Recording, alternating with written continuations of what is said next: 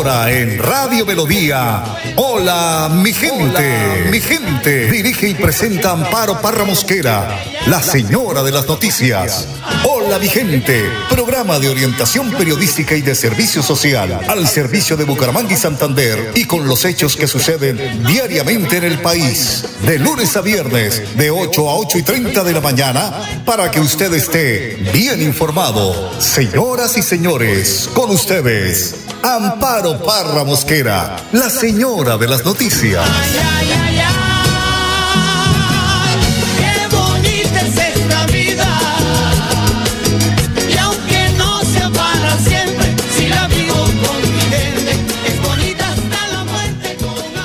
Son las 8 de la mañana, un minuto. Hola mi gente, muy pero muy buenos días. Hoy es viernes 18 de marzo. Con Don Arnón Fotero los acompañaremos en esta nueva emisión de su programa Hola mi gente. Bienvenidos. Pues mañana 19 de marzo es el día de San José, pero por la ley Emiliani la celebración se traslada para el lunes 21 de marzo. Celebración que se debe a que su figura recuerda el papel sagrado de los padres como protectores y guías de las familias. En Colombia, esta festividad religiosa se encuentra ligada al Día del Hombre, celebraciones ambas que pretenden exaltar el ideal de paternidad y los valores de honestidad, justicia y respeto a los que todo hombre debe aspirar dentro de la sociedad. Aquellos que niegan a sus hijos, aquellos padres que son indiferentes con la crianza de sus hijos, aquellos padres que no entienden que una mamá se sacrifica, que tiene que tener doble turno, el del empleo y el de la casa, y todo esto es de tiempo para reflexionar, porque aquí hubo una pandemia, pero parece que no aprendimos nada. Nos encerraron más de 90 días y la gente quedó mirando para el techo. No aprendimos nada. No aprendimos a ser buenos ciudadanos. No aprendimos a ser solidarios. Todo esto tenemos que aprenderlo y desaprender muchas costumbres del pasado para poder tener una sociedad equitativa, una sociedad buena, una sociedad eh, noble, porque vemos que hay mucha intolerancia y esa intolerancia hace que el mundo esté como está.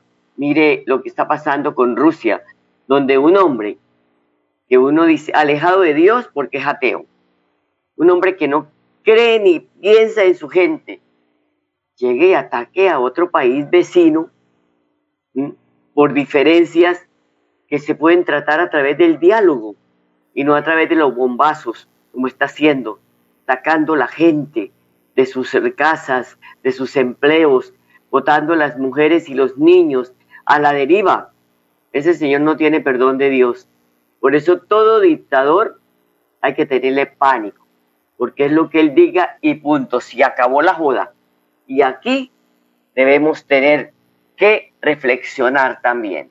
Pilas maestros, porque lo contrario nos lleva al que sabemos. 8 de la mañana, 3 minutos. Los invito a escuchar el mensaje del Padre Sazán. Lucas 16, del 19 al 31. La riqueza verdadera. En primer lugar es el rico, y no nos da el nombre de él en el Evangelio. Y es curioso que dé el nombre del pobre, pero no del rico. Y mira, capaz que lo que da a interpretar es que cuando vos te centras en lo material de tu vida y te pierdes vos, tu identidad también se pierde y por ende se pierde tu esencia. Pero además, su vida pasaba por un supuesto disfrute distinto, llevaba una actitud de llenarse de vacío, de cosas que no llenan el corazón, pero sí que llena el hablar de los demás. Y sí, capaz que hay actitudes de este hombre que capaz que vos y yo la tenemos. El creerte seguro de vos y como que ya lo tenés todo y no necesitas de nada, ni de nadie, ni siquiera de Dios. Pero aparece la figura de Lázaro y llevaba una vida del día a día. Sí, se abandonaba en Dios. Y tiene dos características. Por un lado las llagas, ese sentido de heridas, porque en esta vida todos tenemos algunas llagas. Sí, dolores que nos marcaron y que nos sangraron o nos siguen sangrando. Esas estafas que sufriste o esas personas que te lastimaron, que te lastimó, que te hizo doler con sus actos o sus actitudes. Pero también Él ansiaba saciarse de lo que caía de la mesa. En este sentido de la espera, el abandonarse, incluso a la providencia, estos dos elementos que también puedes llevar a tu vida, porque hay veces que necesitas de que alguien te escuche, de que alguien te haga sentir parte de su vida, y capaz que no lo encontrás. Por otro lado es, murió. La situación de ambos es que se une, ante tanta diferencia, en la muerte, porque es el punto común. Sí, porque más allá de que te creas el dueño del mundo, vos también te vas a morir. Y en esta vida estás llamado a cultivar tu eternidad y tu búsqueda de encuentro con Dios, porque la vida se pasa y si uno se detiene en la vida solo para lo temporal y no lo eterno, la vida misma se termina siendo o te termina haciendo miserable. Por eso busca el cielo, asumí tus llagas y tus necesidades, pero asumí también que desde ahora tenés que cultivar tu corazón hacia Dios. Ánimo. Que Dios te bendiga, te acompañe y te proteja en el nombre del Padre, del Hijo y del Espíritu Santo. Hasta el cielo no paramos. Gracias, Padre. 8 de la mañana, 6 minutos. Mire, cero fallecidos por COVID este jueves en Santander. Qué buena noticia. Y tan solo 15 nuevos contagios del virus, confirmó el Ministerio de Salud. Aquí en el departamento la gente continúa pues haciendo sus eh, procesos de vacunación. Qué bueno. En todos los municipios, mire, hay municipios donde las oficinas de prensa solo envían el, calendario de, la vacunación. No tienen más noticias. Pasó la pandemia, no hay desarrollo del plan de, perdóneme la redundancia, del plan de desarrollo que están haciendo los alcaldes, solo vacunación. Es imperdonable que esos municipios no tengan en este momento los más altos niveles, que estén en 100% de vacunación de sus ciudadanos. Y en Bucaramanga también se está haciendo estas jornadas, pero en la alcaldía pues se está mostrando las obras que están ejecutando en este gobierno. 8 de la mañana, 7 minutos. Voy a ir a una pausa y ya volvemos. Bienvenidos a su concurso. Si lo tiro, me lo tiro. Un concurso diseñado para usted que arroja todo tipo de residuos en el sistema de alcantarillado. El medio ambiente no es un juego buen uso del sistema de alcantarillado es fundamental para su cuidado. No arroje restos de papel, botellas plásticas, tapabocas, toallas higiénicas, tampones, desperdicios y todo tipo de elementos que taponan las tuberías. Tú puedes formar parte del equipo En Paz y proteger el medio ambiente. En Paz, construimos calidad de vida. Se oye un rumor lejano de serenata, el murmullo que llega junto a la clara luna de plata, románticas canciones de mis abuelos, con perfume de ceiba de y de.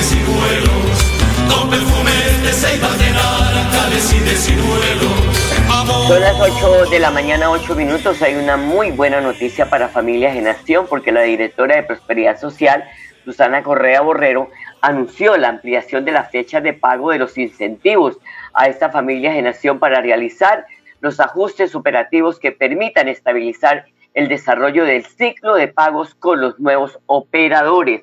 Recordemos que cambiaron de nuevo de operadores. Ahora es Movi y Supergiros. Los títulos del programa tienen hasta, el, los titulares del programa, pero no tienen hasta el 10 de abril para reclamar los recursos correspondientes al primer ciclo del año. A partir de la próxima semana, toda la logística para la entrega de los recursos estará ajustada a las necesidades de los hogares de familias en acción. Miren lo que dice Susana Correa, o escuchen más bien. Estamos trabajando para solucionar todos los inconvenientes. Con esta ampliación de la fecha garantizaremos que todos los hogares tengan el tiempo suficiente para realizar los cobros. Los recursos de este primer ciclo están destinados a más de 2 millones de hogares en todo el país. La inversión para este giro es de más de 317 mil millones de pesos. Recuerdo, los nuevos operadores Móvil y Supergiros. 8 de la mañana 39 minutos. Luis Ernesto Ortega es el coordinador de la Unidad Municipal de Gestión del Riesgo de la Alcaldía de Bucaramanga. Asegura que pese a que la ciudad cuenta con un buen sistema de alertas tempranas, en temporada de invierno no se puede bajar la guardia y están con las antenas puestas. Bucaramanga cuenta con un sistema de alertas tempranas que nos ha permitido hacer el monitoreo de manera permanente en el río de Oro y en el río Suratá. También nos ha permitido identificar el volumen de agua que cae a ciertos puntos de la ciudad para poder generar las alertas por deslizamiento o por crecientes súbitas. En este momento estamos en el barrio Nariño, barrio que fue instalada el último sistema de alertas tempranas que eh, nuestro alcalde Juan Carlos Cárdenas eh, desarrolló.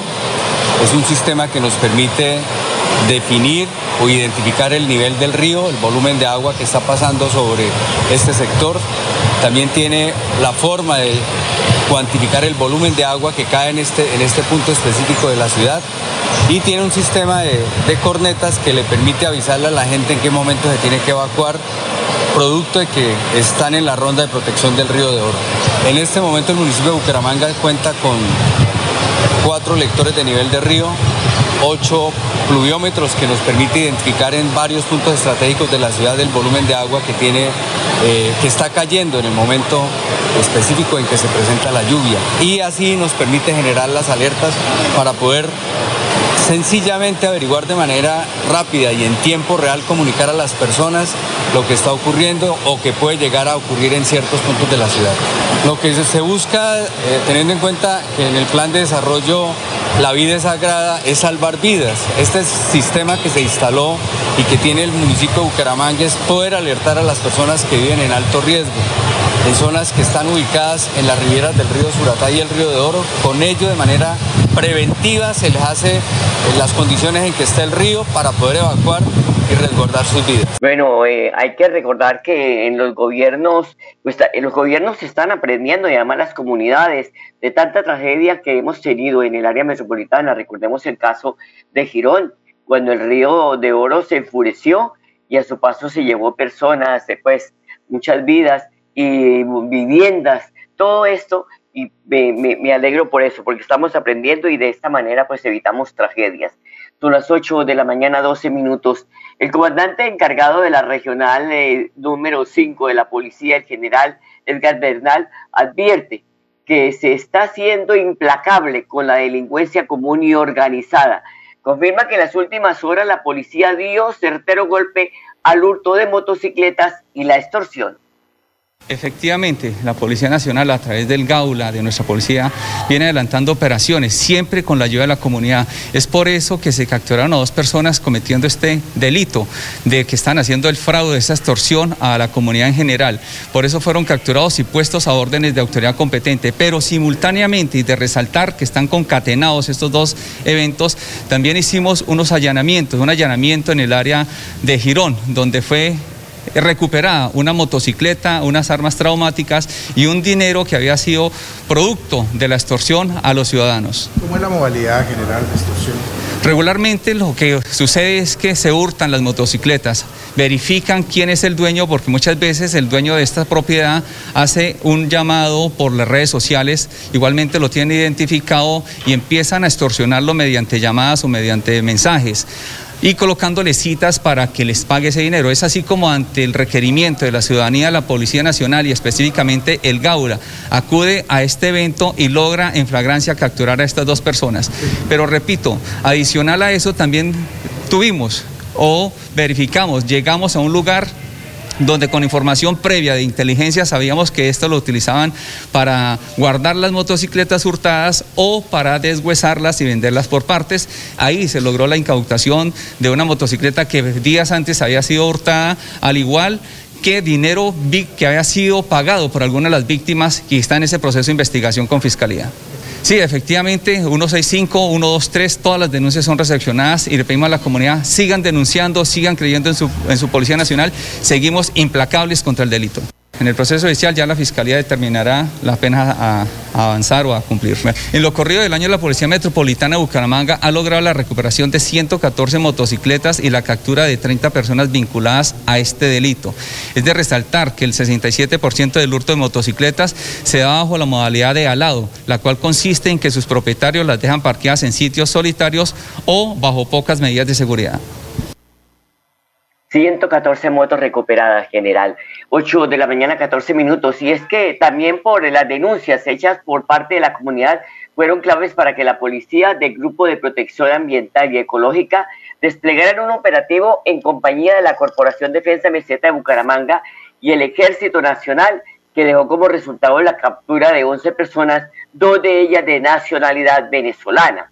Los capturados fueron sorprendidos en flagrancia mientras realizaban labores de excavación y extracción de material con el fin de encontrar oro.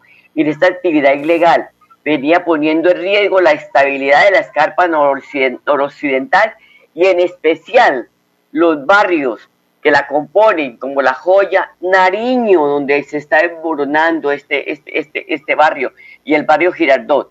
La Policía Metropolitana, a través del grupo de la Policía Ambiental y Ecológica, dice que seguirá con estos planes con el fin de preservar y cuidar el medio ambiente. 8 de la mañana, 15 minutos, una pausa, ya regresamos. Atención, noticia de última hora.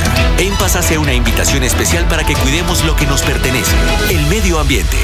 No arrojes papel, botellas plásticas, tapabocas, toallas higiénicas o cualquier tipo de residuos que obstruyan las tuberías. Haz un manejo consciente de lo que botas y dónde lo botas. Sé parte de la solución y sigamos construyendo calidad de vida juntos. En paz.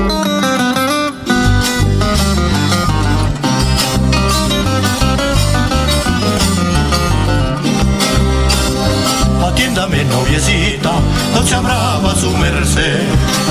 Se enforrosque conmigo, que yo la quiero a usted. No se enforrosque conmigo, que yo la quiero a usted. 8 de la mañana, 16 minutos. Anoche, pues ayer hubo un debate, todos los periódicos regionales se unieron por espacio de dos horas los aspirantes a la presidencia de Colombia para el periodo 2020-2026, 2022-2026, perdón, estuvo Ingrid Betancourt, Sergio Fajardo y Federico Gutiérrez. Ellos presentaron sus propuestas para el país de cara a la primera vuelta del 29 de mayo. No se les olvide que yo cumplo años el día siguiente, el 30 de mayo. ¿Cómo, cómo les fue a los candidatos? Pues a través del el Twitter de audiencias del periódico El Colombiano, lo estuve buscando en vanguardia, pero no lo encontré. Respondieron a la encuesta sobre el cual eh, que, cuál candidato tuvo el mejor desempeño durante el debate de las regiones hasta las 5 y 17 de la tarde. A este viernes se habría recibido más de 8.200 votos. El ganador de esta contienda virtual, dicen las audiencias de esta casa editorial, es Federico Gutiérrez, el candidato de la coalición Equipo Colombia, con el 65,8% de los votos. Durante el debate que se transmitió por eh, por noticias, y por los canales digitales. El colombiano, aquí también estuvo vanguardia, por eso digo que busqué por el periódico, pero no encontré nada. Gutiérrez se pronunció sobre el fallo de la Corte que despenaliza el aborto en el país hasta las 24 semanas y lo calificó de, excesivo. Tuvo tiempo para hablar del crecimiento económico e indicar que los próximos cuatro años del país debe crecer por encima del 5%. El ganador de este 13 de marzo, dentro de la contienda electoral por el equipo Colombia, propuso también en materia de asistencia social, en, en un eventual gobierno suyo, ampliar el ingreso solidario hasta 5 millones de familias. Y el periódico El Colombiano, que también lo estuve, perdón, La República, el diario La República, que también la estuve hojeando, pues ellos hablan también de que llegó el momento de que los candidatos comiencen a hablar de los temas económicos que son pues, muy, eh, muy importantes para el crecimiento del país, que esas ideas económicas son las que van a convencer a esos más de 6 millones de personas que se quedaron en la casa que no votaron la consulta. Dice que ya pues eh, hemos venido hablando del conflicto interno, de todo la, el accionar de la guerrilla, del narcotráfico, de los tratados de paz, que ya es hora de parar ahí y comenzar a tocar los temas económicos que son los que están afectando el bolsillo de los colombianos. Son las 8 de la mañana, 19 minutos, y avanzan las obras de mejoramiento de la malla vial sobre el viaducto La Flora. Iván Vargas, secretario de Infraestructura del municipio de Bucaramanga, ha dicho que el gobierno del alcalde Juan Carlos Cárdenas destinó más de 150 mil millones de pesos para estas obras que impactan positivamente la movilidad del área metropolitana. Bueno, en el marco del contrato de mantenimiento de malla vial, vamos a empezar a intervenir el viaducto La Flora.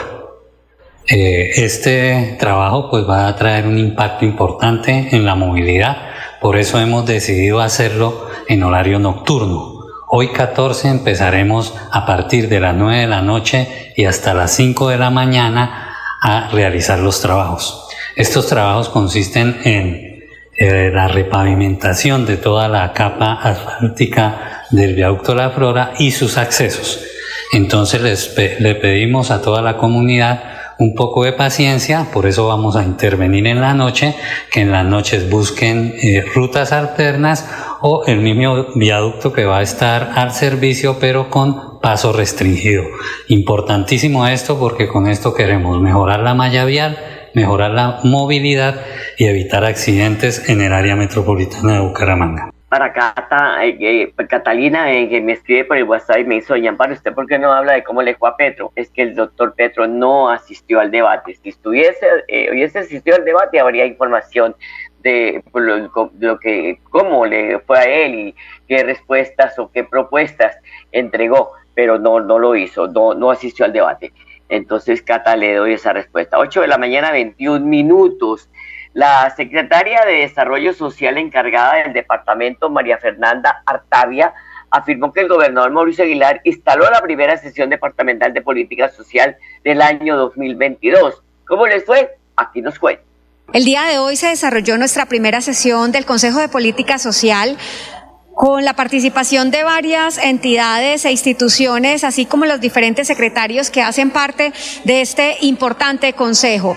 Eh, como instancia de operación y de toma de decisiones, nuestro gobernador aprobó los planes de las diferentes instancias, mesas operativas para el tema de infancia, adolescencia, para el tema de juventud, persona mayor y también para el tema de familia. Bueno, es muy importante resaltar que toda la articulación de estas instancias y las acciones incluidas dentro de cada una de las mesas beneficia a los más de 500 mil jóvenes, a los más de eh, niños que tenemos dentro del departamento de Santander, así como nuestros adultos mayores. Son las 8 de la mañana, 22 minutos. Vamos a ir a la pausa y ya regresamos. En EMPAS, queremos escucharlo. Hoy invitamos a Juan, a Carlos y también a Diana, o a cualquiera de ustedes para que nos cuenten sus peticiones, quejas y reclamos. Como empresa pública de Alcantarillado de Santander, estamos atentos para atenderlos. Recuerde que nos puede llamar al 605-9370, extensión 113 y 133, o ingresar a nuestra plataforma web www.empas.gov.co. EMPAS, 15 años construyendo calidad de vida. Escúchenos en la página web www.melodiaenlinea.com. Bienvenidos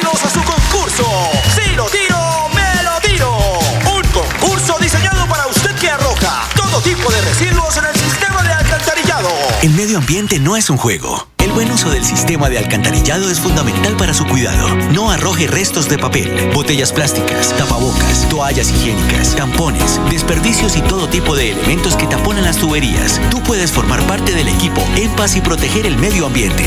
En Paz, construimos calidad de vida. La vida tan hermosa, la vida tan risueña, la vida